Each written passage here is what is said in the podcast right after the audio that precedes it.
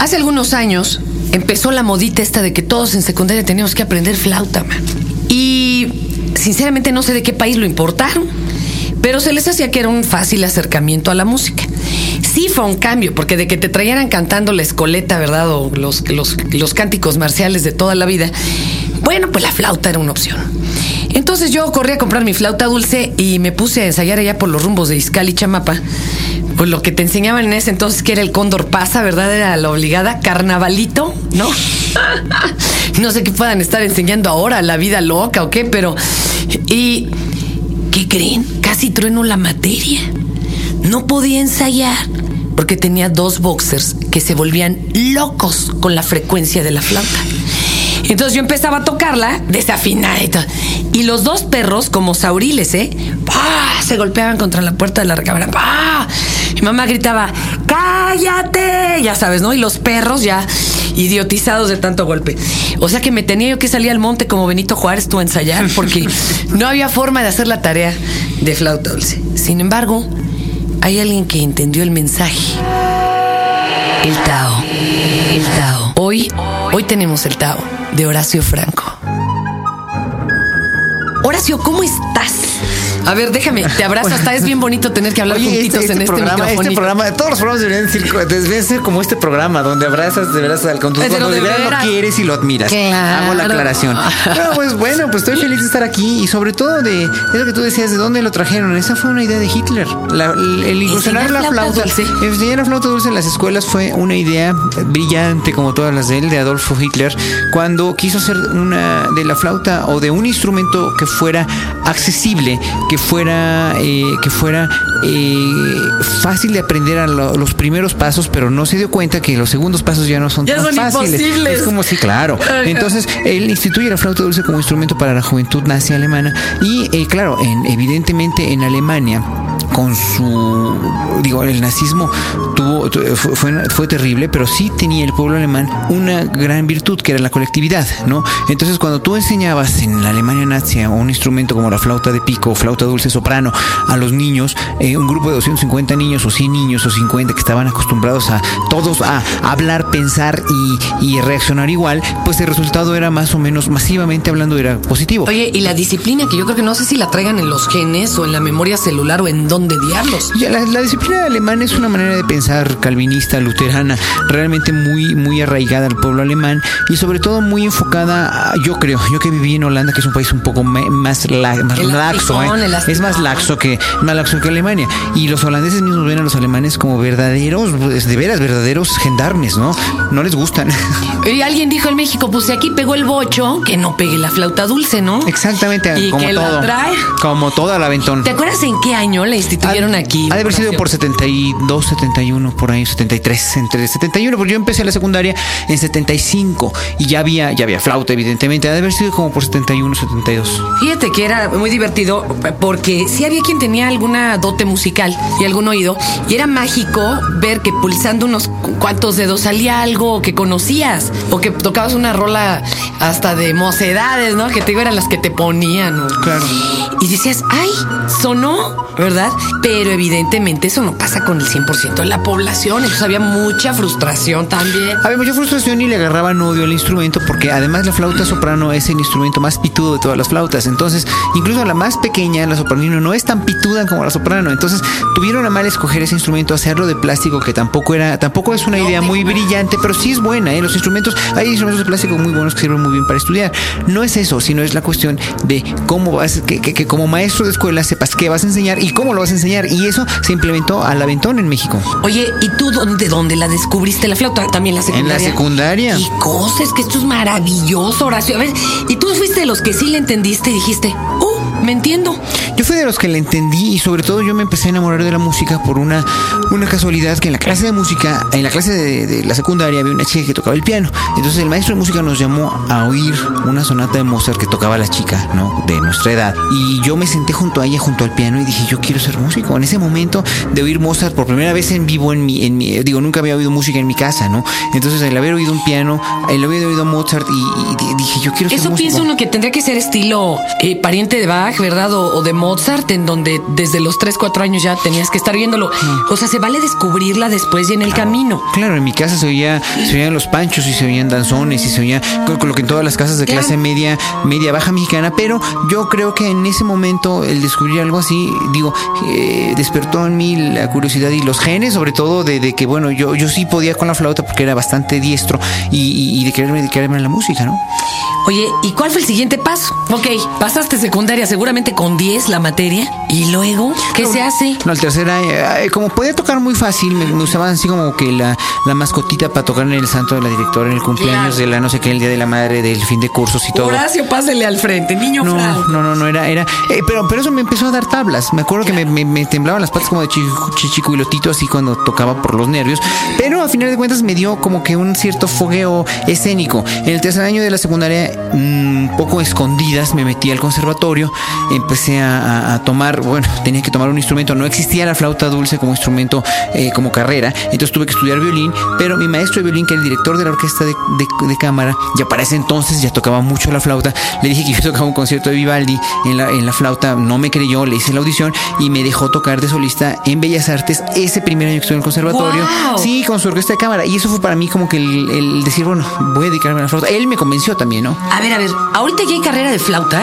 Yo la, la empecé a instituir cuando me fui a Holanda. la empecé. Sí, pero bueno, el conservatorio, como todas las, las escuelas, tiene, tiene la desventaja de.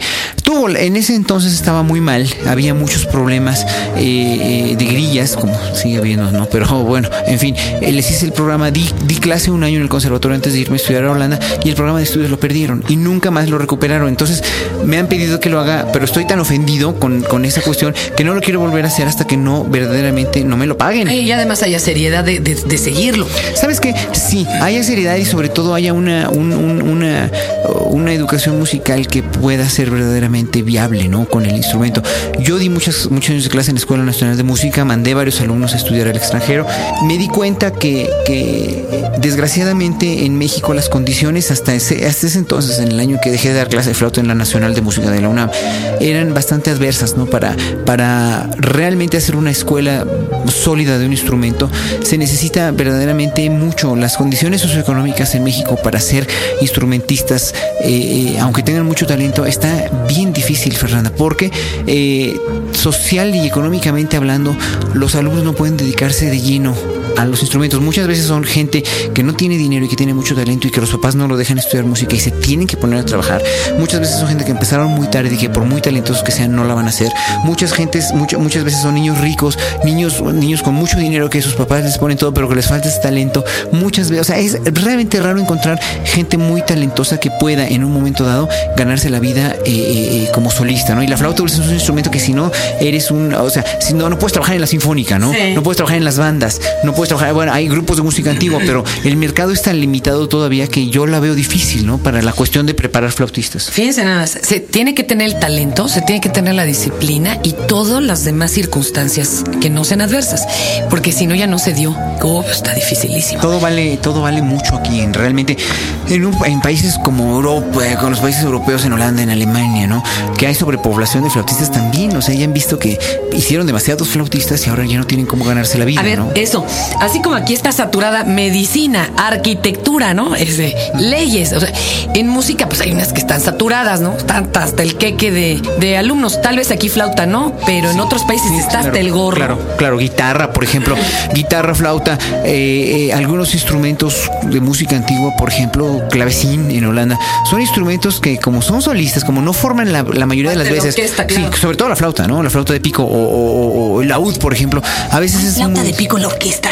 No, no hay. No, no, es un, hay flautas de pico en las obras barrocas, ¿no? Por ejemplo, como, como colores, eh, ¿no? Con las óperas. Hay clarinetes, hay oboes, hay fagotes, hay todo, pero no. Eh, cuando se instituye la orquesta sinfónica hace 1750, la flauta de pico y el clavecín y la viola de gamba y el laúd ya habían desaparecido del escenario como instrumentos solistas o instrumentos de música de cámara. Entonces entran los, los instrumentos que estaban desarrollando, que son todos esos que mencioné, y eh, entonces no hay una incursión, dijéramos, dentro del mundo de la industria musical internacional que, es, que, que, la conforman la orquesta sinfónica, la ópera y la, y la, la, música de cámara del siglo XIX, los cuartetos de cuerdas, y eso pues no entra ninguno de esos ¿Cómo, ¿Cómo te abriste paso tú en un lugar a donde ibas tú a venderles chiles a Herdes?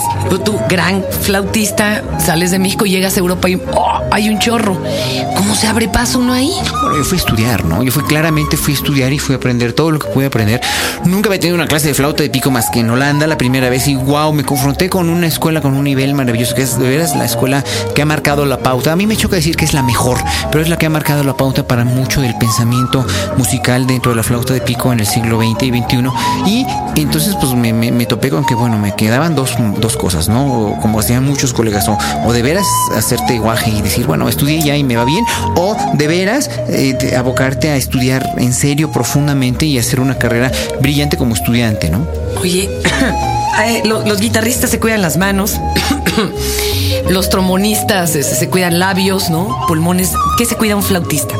pues yo creo que un flautista tiene, o sea, yo, yo creo que pues, tú te puedes cuidar o no te puedes cuidar y puedes hacer tu carrera como quieras, ¿no? Hay, hay, digo, hay, tú, tú, tú, ahora que estás esperando bebé lo sabrás, hay madres que se cuidan y hay madres que no se cuidan y a veces nada. una madre que se cuida, sí, o sea, eso, yo creo que yo creo que aquí lo que lo que importa es que seas feliz como quieres estar, nada más, ¿no? Y que tengas la la tengas el amor a ti mismo y a tu cuerpo, que es tu templo, para cuidarte y para para procurarte una, una mejor calidad de vida, o sea, ya, por ejemplo, el simple hecho de vivir en esta ciudad, la Ciudad de México, pues representa un grave factor de riesgo para la salud, ¿no? Evidentemente, pero por eso hay que cuidarnos de otra manera, ¿no? Digo, eh, vivimos en, una, en un país tan tristemente centralista que si no estás en la Ciudad de México, casi que no estás en ningún otro lado. Y eso a mí me, me, me puede mucho, ¿no? Porque ves que en el interior es maravilloso. Y además hay mucha, mucha creación en el interior de todo, ¿eh? Artes plásticas, todo. Pero ya también es de riesgo irse a Acapulco, pues ya ves la costera Miguel Alemán, te balean. en todos lados nos podemos morir o podemos, o podemos estar bien. Pero lo importante, yo creo, es estar feliz como estás. Yo me cuido mucho, yo no fumo, no tomo, eh, tengo una dieta estricta, hago mucho ejercicio, pero habrá flautistas. Está buenísimo, Horacio, Dios gracias, santo. Gracias, gracias. No, pero bueno, este, yo creo que la, la, la cuestión es eh, evidentemente cuidarte. Oigan, déjenme decirles que además Horacio es un personaje. Yo solo conozco, así que me conste, dos personas que no tienen tele en su casa. Doña Marta Lamas y tú, mi querido Horacio. Fíjate. ¿En qué momento sacaste la tele de tu casa ya antes de cerrar este Tao? En el momento que me que, vi que no era importante ni trascendente para mí y que verdaderamente no tenía, que, que, la trascendencia no está en una caja y en lo que te dan. Me pierdo de muchas cosas muy buenas que programan canales como el 11 o el 22 o el 40, pero a fin de cuentas me evito toda la hacer corajes con toda la con sí, con todo lo que abunda en la televisión. Oye, aquí se volvería loco. Dicen que además los hombres tienen esa pasión por el control remoto. ¿Tú qué haces? Eh, ¿Tienes que practicar ocho horas diarias? ¿La flauta? ¿Qué, ¿Qué haces en tu día normal como gran músico? Demasiado trabajo. Doy muchas clases, hago ensayos, preparo estos conciertos como los que, los que voy a dar próximamente. Y este, y, bueno, ¿no? Este, hago ejercicio. En fin, ¿no? Hay tantas cosas con las que entretenerse, ¿no? Desde leer, leer, leer el periódico, eh, meterte al internet y leer los periódicos ahí o ver lo que está pasando en el mundo. Yo creo que yo sí oigo noticias, pero no, no las veo en la televisión, ¿no? Simplemente la televisión para mí es una, es simplemente es algo que no existe, ¿no? Es como, sorry decirlo, pero el fútbol para mí no existe. Chocolate, el fútbol está. Oigan, déjenme decirles que se pongan a pensar que hace dos generaciones, ah, la mía fue la previa, porque toda mi familia ha sido muy anciana, pero no tenían tele, o sea, y no pasaba nada.